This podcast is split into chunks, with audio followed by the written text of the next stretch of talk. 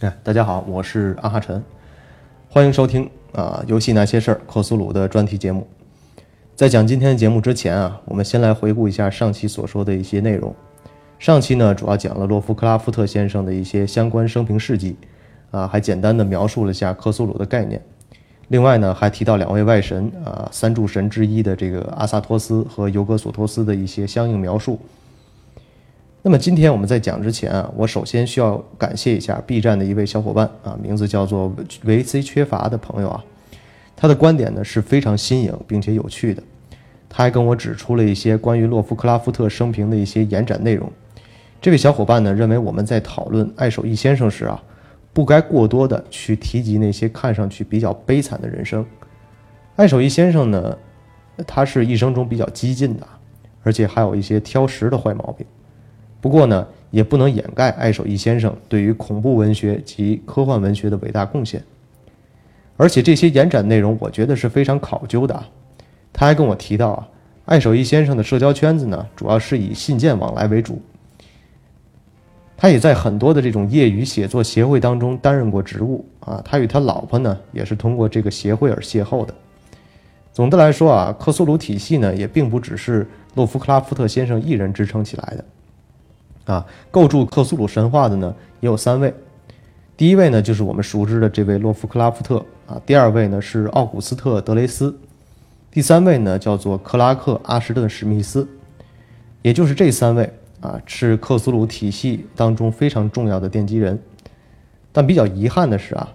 我刚才提到的这三个人啊，这一辈子也没有见过面啊，全都是靠书信的往来，就是这样一个类似于灵魂伴侣般的友情呢，才造就了克苏鲁的体系。那么呢，我们今天就继续去讲啊，关于克苏鲁，包括一些外神旧支配者的一些新设定。如果大家对于上期提到的这个尤格索托斯这位外神比较感兴趣的话，爱手艺先生有一篇非常著名的短篇小说，叫做《敦威治恐怖事件》。这部小说呢，就提到了关于尤格索托斯啊与人类女性因梦交产子的一些相关内容，并且非常细致地刻画了尤格索托斯的后代啊与人杂交而成的这种诡异模样，以及超出常人想象的恐怖心理描述。那么，我们今天就再深入再讲一些另外的设定啊。首先呢，我们先把三柱神的沙布尼古拉斯讲一下，啊，因为也有小伙伴一再问我啊，这个孕育万千子孙的这个森林之黑山羊为什么没有讲？所以本期呢，就先来聊聊沙布尼古拉斯。沙布尼古拉斯呢，被小伙伴戏称为羊妈啊，这也就是刚才我提到的这个黑山羊的这个由来。如果大家想看这一部分内容呢，也可以去看《黑暗中的低语》这篇小说，有相应的内容。在小说中呢。提到啊，沙布沙布尼古拉斯就被称为孕育万千子孙的黑森森林之黑山羊。沙布尼古拉斯呢是克苏鲁神话当中少数被定义为女性神格的外神啊，死灵之书呢等禁忌书籍指其难以名状的旧日支配者哈斯塔呢是呃她的丈夫。后面我们再说这位哈斯塔，也有人说哈斯塔呢就是黄衣王的一呃黄衣王就是哈斯塔的一个分身啊，这个我们后面会提。上期提到啊，克苏鲁在地球统治时期呢，主要占据的是一块叫做母大陆的地方。然而，在古代的母大陆呢，也曾将沙布尼古拉斯当成当成啊能带来丰收的大地母神来崇拜。关于崇拜大地母亲这件事啊，我就又想起来魔兽世界当中牛头人啊这一种族，就以大地母亲作为召崇拜对象并且曾多次试图召唤大地母亲，但最终的结局呢，却事与愿违啊。不过我们今天不多细说牛头人的一些相关事情。牛头人总爱说一句话，叫做“大地母亲在忽悠着你”，啊，我让我们继续说羊妈啊。在信奉沙布尼古拉斯的地区呢，有目击者发现啊，他的形象犹如这个躯干犹如这个巨树，脚上呢生有巨蹄，触手呢宛如数条粗大的绳子捆成捆儿的样子啊，通体这是一种黝黑的这种怪物。然后我们就来说一下她的丈夫啊，哈斯塔。哈斯塔呢被称为无以名状之物啊，邪恶皇太子的旧日支配者。但哈斯塔并不是地球上的旧日支配者啊，而是潜伏于一个名叫熊牛座的黑色星球，并且呢与地球上的伟大克苏鲁呢是敌对的关系。让所有读者悉数毁灭的剧本《黄衣之王》里面的这个黄衣王啊，也被称为是哈斯塔的其中一个化身。也有记载说啊，哈斯塔呢是尤格索托斯之子啊，伟大的克苏鲁的半兄弟啊。关于这个设定啊，大家就见仁见智吧。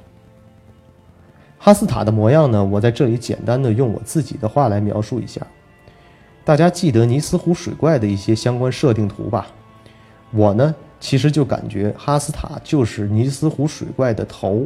然后身体变成了八爪鱼的样子，然后再拼凑在一起的感觉。我也不知道形不形象啊，大家自己脑海形成画面就好。然后我们下面就说，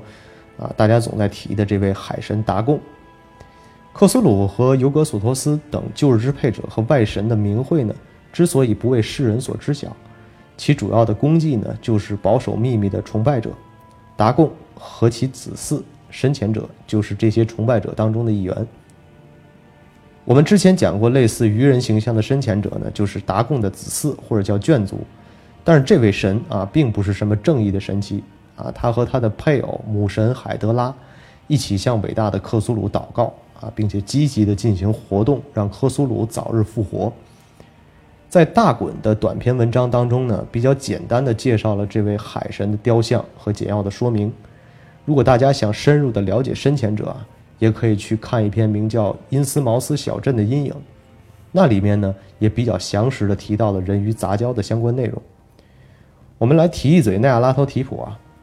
很多小伙伴在留言中也提到很喜欢这位外神的强大使者啊，主要也是因为我上期说错了一个二次元的一个动画，叫做啊潜行吧奈亚子啊，并不是奔跑吧，这个奔跑吧我总感觉像奔跑吧兄弟啊。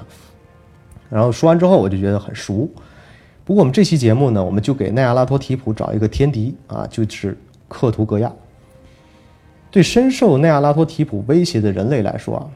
召唤克图格亚便可以称为用来对抗奈亚拉多提普的王牌。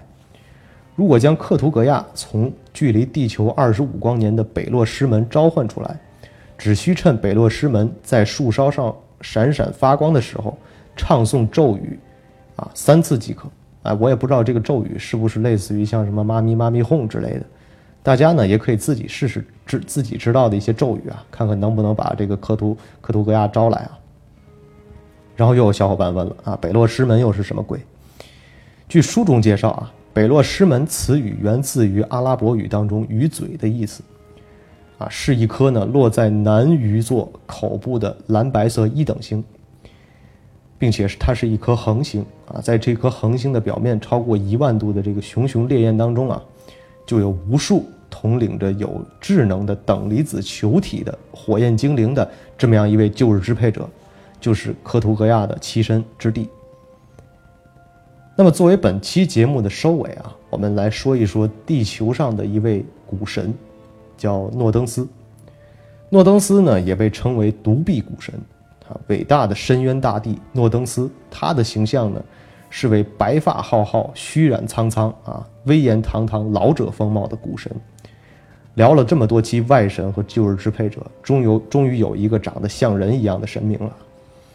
而且诺登斯呢，有只银质的手臂。一提到这个银质的手臂，并且它是独臂，那么不好意思，我有脑洞了啊。魔兽当中有着有有一位呢，是有着一只白银之手的守护者，叫做提尔，啊，后来又有提尔的信仰者呢组织的这个白银之手骑士团。所以我觉得一些正面的角色啊，不管在任何的这些场景当中，只要是人写出来的一些作品，那么只要是人以人的形象呈现的，他一定是正面的角色。相比外神和旧日支配者而言啊，这里用相比之下啊。诺登斯呢是对人类是比较友善的一个神明，通常是与外神和旧日支配者为敌的啊，具有谜一样的神格的古神的最高神奇。这位诺登斯就应该是地球上的古神最强的神奇了。外神的使者奈亚拉托提普呢，也是与诺登斯处于这样的一个对立的关系啊。这个奈亚拉托提普也真是人缘不够好啊，又跟克图格亚又和这个诺登斯那都是对立的关系。这两者呢？也经常会发展成为人以人类为媒介所进行的这种代理战争啊，感觉就像是古惑仔那种各叫一帮人类的小弟啊，然后 PK，大概就是这么个意思。诺登斯所属的古神呢，在克苏鲁体系当中啊，算是比较神秘的存在了。死灵之书啊等禁忌书籍多将大部分的篇幅呢用于旧日支配者和外神，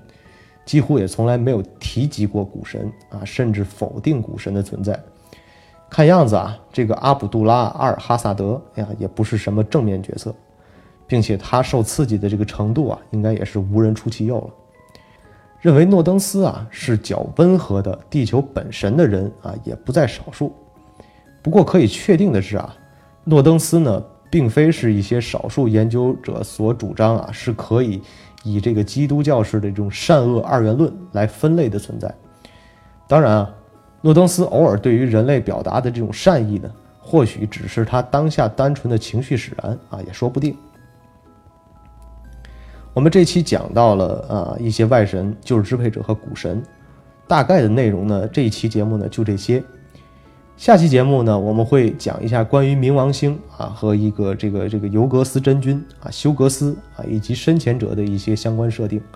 最后呢，可能会以黄衣之王作为本系列节目的最终收尾，啊，也请大家期待一下。最后呢，再把我的节目打一个广告啊。啊，我的 QQ 群呢是一五二六九五二二幺，游戏生来有趣，让我们下期节目再见。